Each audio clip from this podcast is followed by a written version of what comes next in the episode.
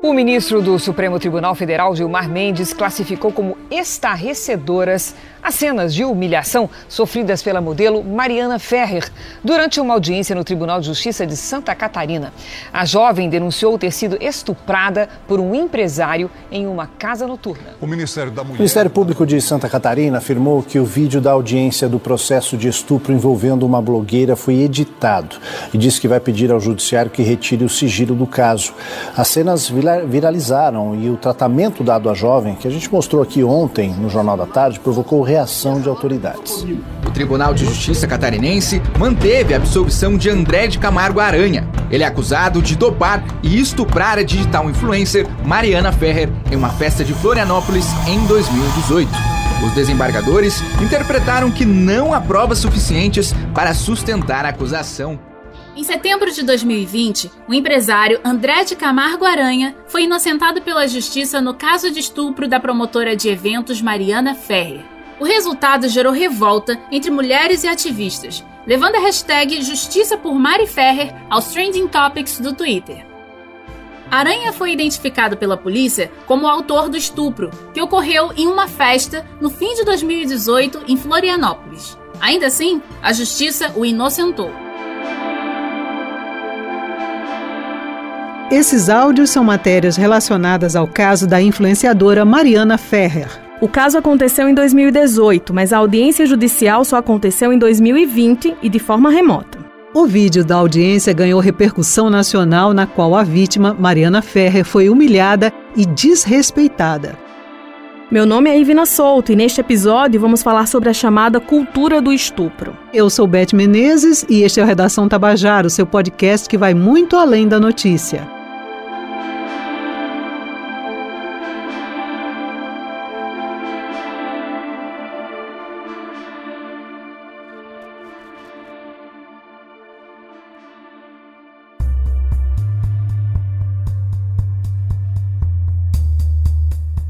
O termo cultura significa conjunto de costumes, normas e valores que um grupo ou sociedade possui.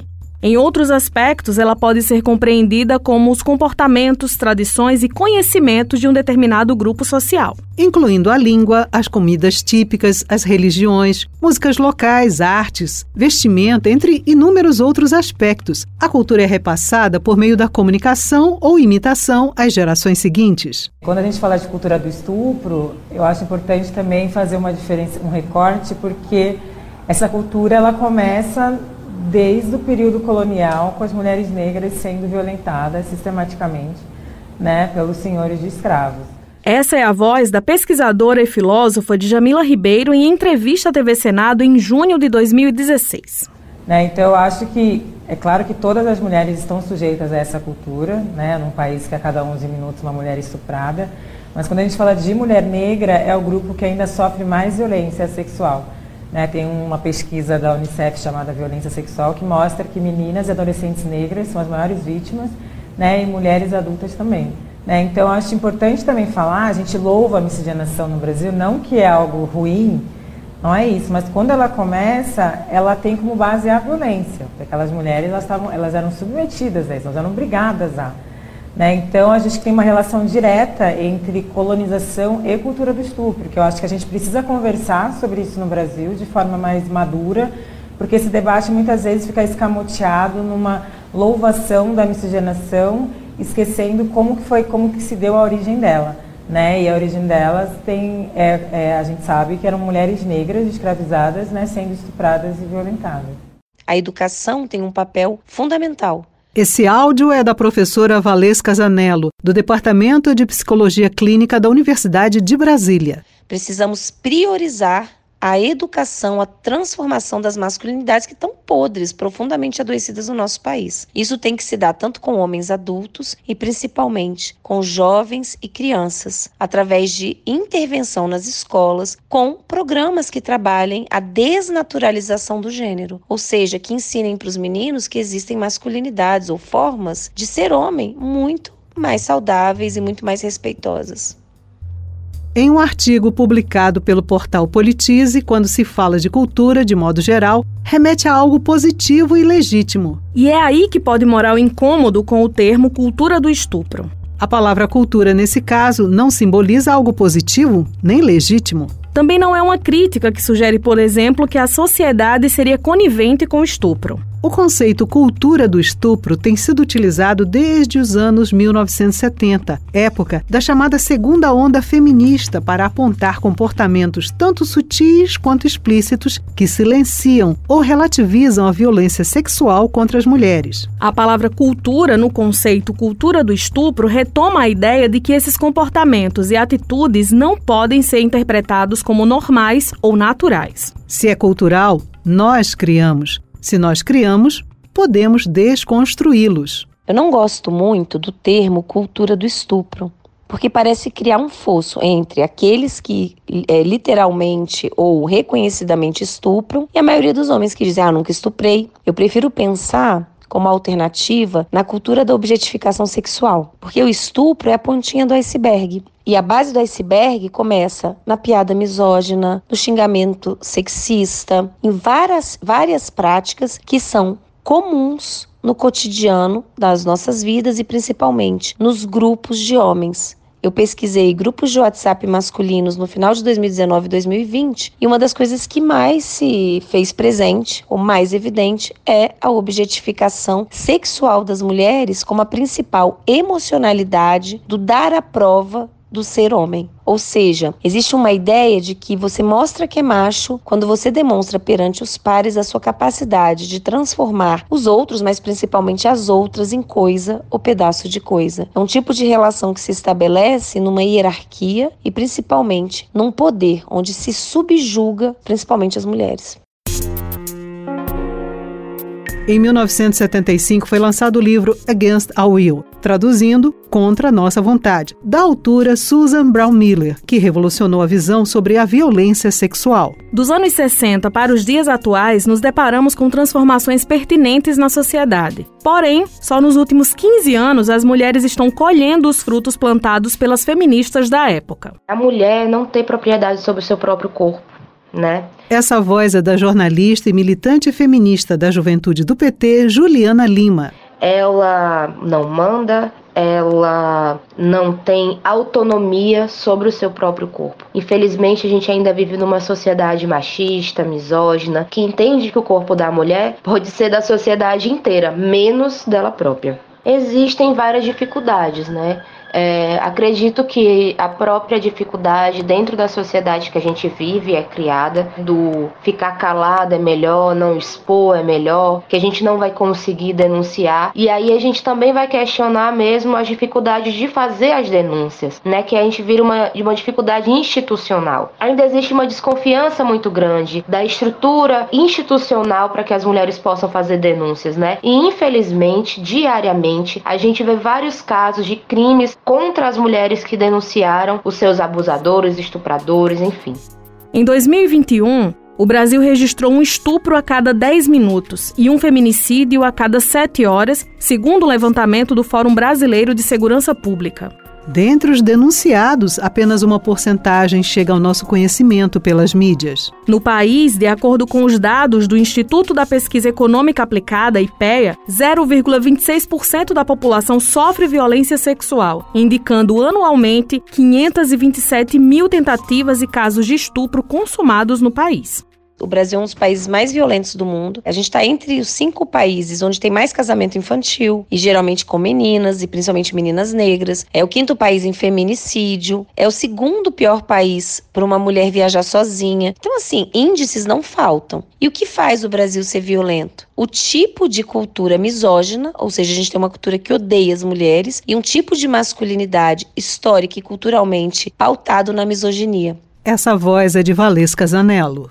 Uma das coisas que eu venho estudando é o quanto a misoginia, que é o ódio a aquilo que é considerado relacionado às mulheres e às próprias mulheres, pode acontecer de formas variadas. Em geral, a gente só vê a misoginia quando o discurso é claramente, diretamente de ódio. Por exemplo, grupos neonazistas, que vão defender o estupro corretivo porque todas as mulheres seriam pérfidas para todas as mulheres. Mas existem formas maquiadas. E a principal forma maquiada de manifestação da misoginia é a objetificação sexual. Então é aquele camarada que no Dia das Mulheres diz assim: "Ah, eu amo as mulheres". Isso não é amor. Isso é violência, isso é objetificação sexual, isso é transformação de uma pessoa, de um sujeito, de uma sujeita em coisa ou pedaço de coisa.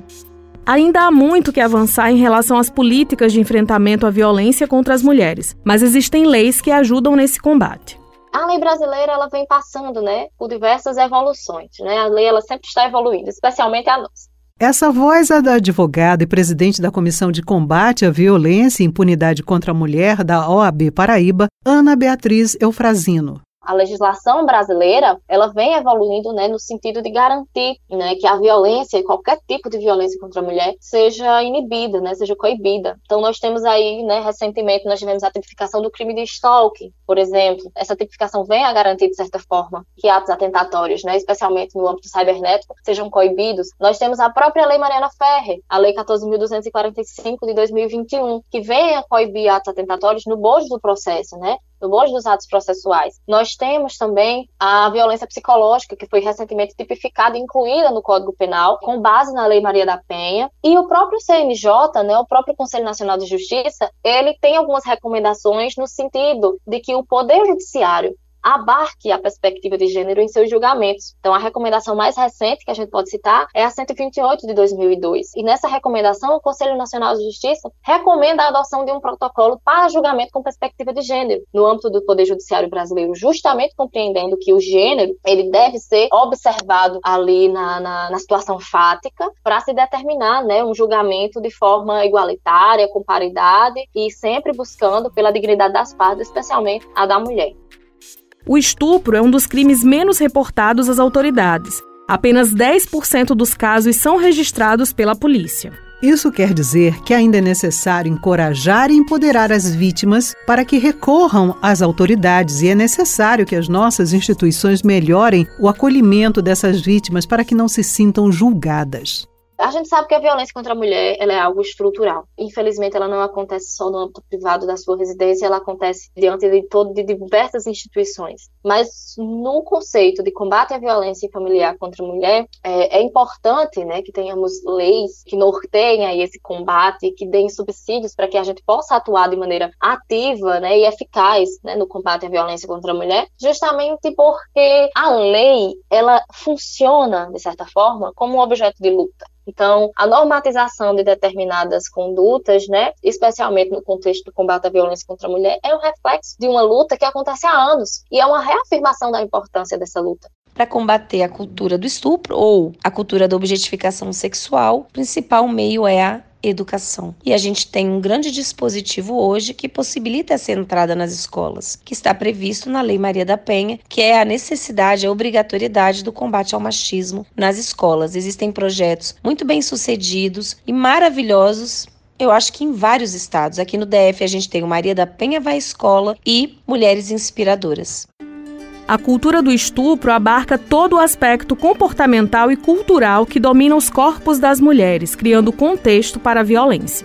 Esses comportamentos não são necessariamente aceitos ou legitimados pela sociedade, porém estão sendo negligenciados e naturalizados. Enquanto os homens aprendem a objetificar as mulheres, eles aprendem a gostar, a ouvir, a considerar, a admirar outros homens. Quem avalia a masculinidade de outro homem não é a mulher, são os próprios pares, através da cumplicidade. É a famosa broderagem. Então, muitos homens dizem assim: ah, eu tento ser um pai legal, mas sai para tomar chopp com aquele cara que fez um sexo casual, engravidou uma mulher e nunca assumiu. E nunca falou para ele que ele tá sendo um canalha. Isso é cumplicidade. A gente precisa desnaturalizar e problematizar isso. A gente está nesse caminho, os movimentos feministas, eles estão nesse caminho há muitos anos, porque a gente tem que lembrar que os equipamentos que a gente tem hoje de denúncia e proteção das mulheres foram conquistados com muita luta dos movimentos feministas. Essa voz é da jornalista Juliana Lima. E a gente tem muita coisa ainda para fazer. A gente tem muito que avançar ainda. Então, seguir nessa construção de equipamentos, de uma estrutura que possa proteger as mulheres, é necessário e é primordial para que a gente possa diminuir o silenciamento das violências, das denúncias e das exposições que são necessárias para serem feitas, né? A internet e os veículos de comunicação têm um papel fundamental na disseminação da informação e também no combate à violência contra a mulher. A mídia ela tem um papel fundamental na maneira de reproduzir é, esses valores machistas e racistas. Essa voz é da filósofa Jamila Ribeiro. Acho que é, o racismo e o machismo eles são elementos estruturantes da sociedade. Então todos os espaços vão reproduzir isso. Não tem nenhum espaço isento disso. E a mídia é mais um espaço, só que é um espaço muito poderoso, né, que reafirma estereótipos e reafirma esses lugares que foram construídos para as mulheres em geral e para as mulheres negras em particular. Né? Então é muito na questão da objetificação, de colocar a mulher sempre como um objeto ou a mulher como aquela dependente do homem. Né? Isso é muito comum em novelas, né? e a mulher negra em particular tem essa questão de colocar num lugar muito sexualizado, ultra sexualizado, ou no lugar da subalternidade, como se a gente não pudesse fazer outros papéis e, outro, e, e ter outros tipos de representação. Né? E a mídia é, reforçar esses papéis contribui muito para que essa cultura se mantenha. Né? Em relação à cultura do estupro, a gente tem várias novelas em que isso é mostrado de forma marginalizada. Muitas vezes o próprio jornalismo, na hora de noticiar isso, noticia de forma a colocar em dúvida a vítima. Em relação à violência doméstica, por exemplo, é muito comum né, os jornalistas é, anunciarem como é, crime passional e não como feminicídio, como assassinato de mulheres. Né? Então, acho que a mídia tem um papel aí muito importante em reafirmar essa cultura de violência contra a mulher. Né? Isso mostrando que a combinação do racismo com o machismo coloca essa mulher negra numa situação muito maior de sofrer violência, né, de ser assassinada, e o quanto que a gente precisa fazer esses recortes para poder atingir né, esses grupos. Eu acho que a internet é um espaço muito importante porque para a militância, porque instrumentaliza a militância no sentido de que a gente consegue dialogar com um número maior de pessoas. Né? De certo modo, a mídia hegemônica ainda nos ignora, né? então é, ocupar esses espaços tem se tornado muito importante. Só que tem um outro lado, ao mesmo tempo que instrumentaliza a militância, também dá voz a um monte de pessoas que pensam é, de forma racista, machista e tudo mais. Infelizmente, acaba também dando voz a essas pessoas. São vários os motivos para as denúncias não serem realizadas. A maioria deles relacionados com o fato de que socialmente existe a imposição da culpa do ato à própria vítima, ao mesmo tempo em que há vitimização do estuprador. A reprodução desta imposição de culpa vitima duplamente a mulher, como foi o caso da influenciadora digital Mariana Ferrer, que citamos no início deste podcast. Bem, acerca do caso da influenciadora digital Mariana Ferrer, quanto à decisão do magistrado, ele tomou uma decisão com base nas provas que foram apresentadas nos autos, né? Essa voz é da advogada Ana Beatriz Eufrazino. É, havendo muitas divergências do público, né, acerca do teor da, da decisão, mas ele esteve atado ao que ali foi produzido na instrução processual. Mas o que a gente consegue observar da instrução processual é que, de fato, a instrução processual no processo de Mariana Ferrer foi sim degradante da sua, da sua dignidade, foi sim vexatório. Falta uma auréola na cabeça. Um caso polêmico. Não adianta vir com esse teu choro simulado, falso, e essa lágrima de crocodilo. Tribunal de Justiça catarinense manteve a absolvição de André de Camargo Aranha. Ele é acusado de dopar e estuprar a digital influencer Mariana Ferrer em uma festa de Florianópolis em 2018. Os desembargadores interpretaram que não há provas suficientes para sustentar a acusação. Na primeira decisão, a justiça inocentou André Aranha depois do promotor responsável pelo caso afirmar que não tinha como acusado saber durante a relação sexual que Mariana não estava em condições de consentir com o ato e ainda que não houve a intenção de estupro.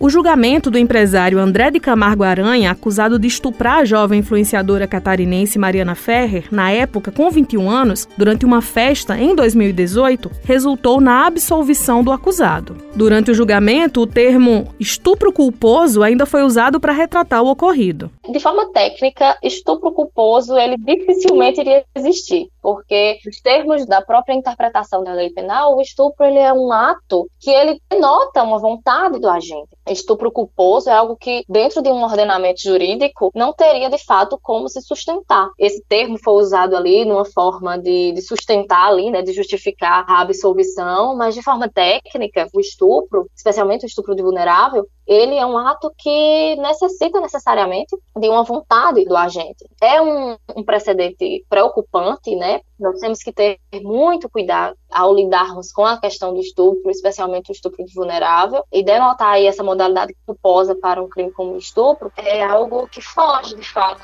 né, à aplicação da lei penal.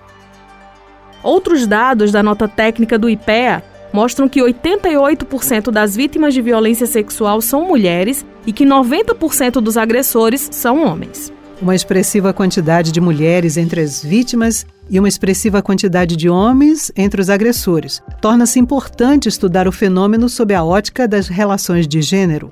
O movimento das mulheres negras sempre diz que os passos, os passos vêm de longe. E os passos para a construção de políticas públicas e efetivar essas políticas públicas de enfrentamento à violência contra as mulheres também vêm de longe. Essa voz é da jornalista Juliana Lima.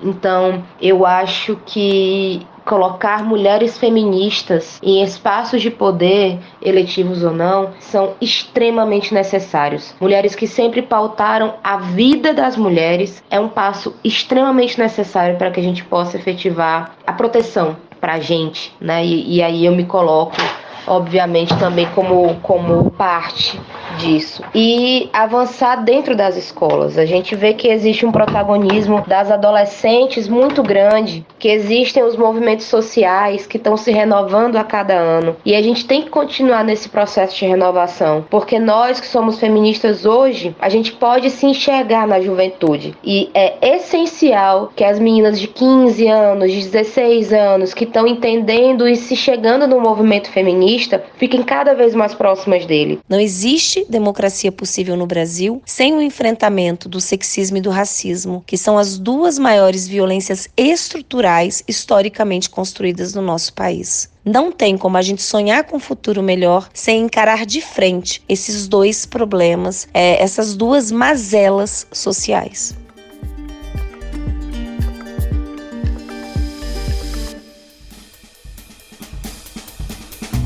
Redação Tabajara teve a apresentação de Ivina Souto e Bete Menezes. Produção Tamires Máximo, Andresa Rodrigues e João Lira. Entrevistas Matheus Silomar. Roteirização Matheus Silomar e João Lira. Revisão Ivina Souto. Direção, edição e sonorização João Lira. Supervisão do gerente de jornalismo Marcos Tomás. Participação especial da advogada Ana Beatriz Eufrazino. Da jornalista e militante feminista Juliana Lima. Da professora do Departamento de Psicologia Clínica da Universidade de Brasília, Valesca Zanello.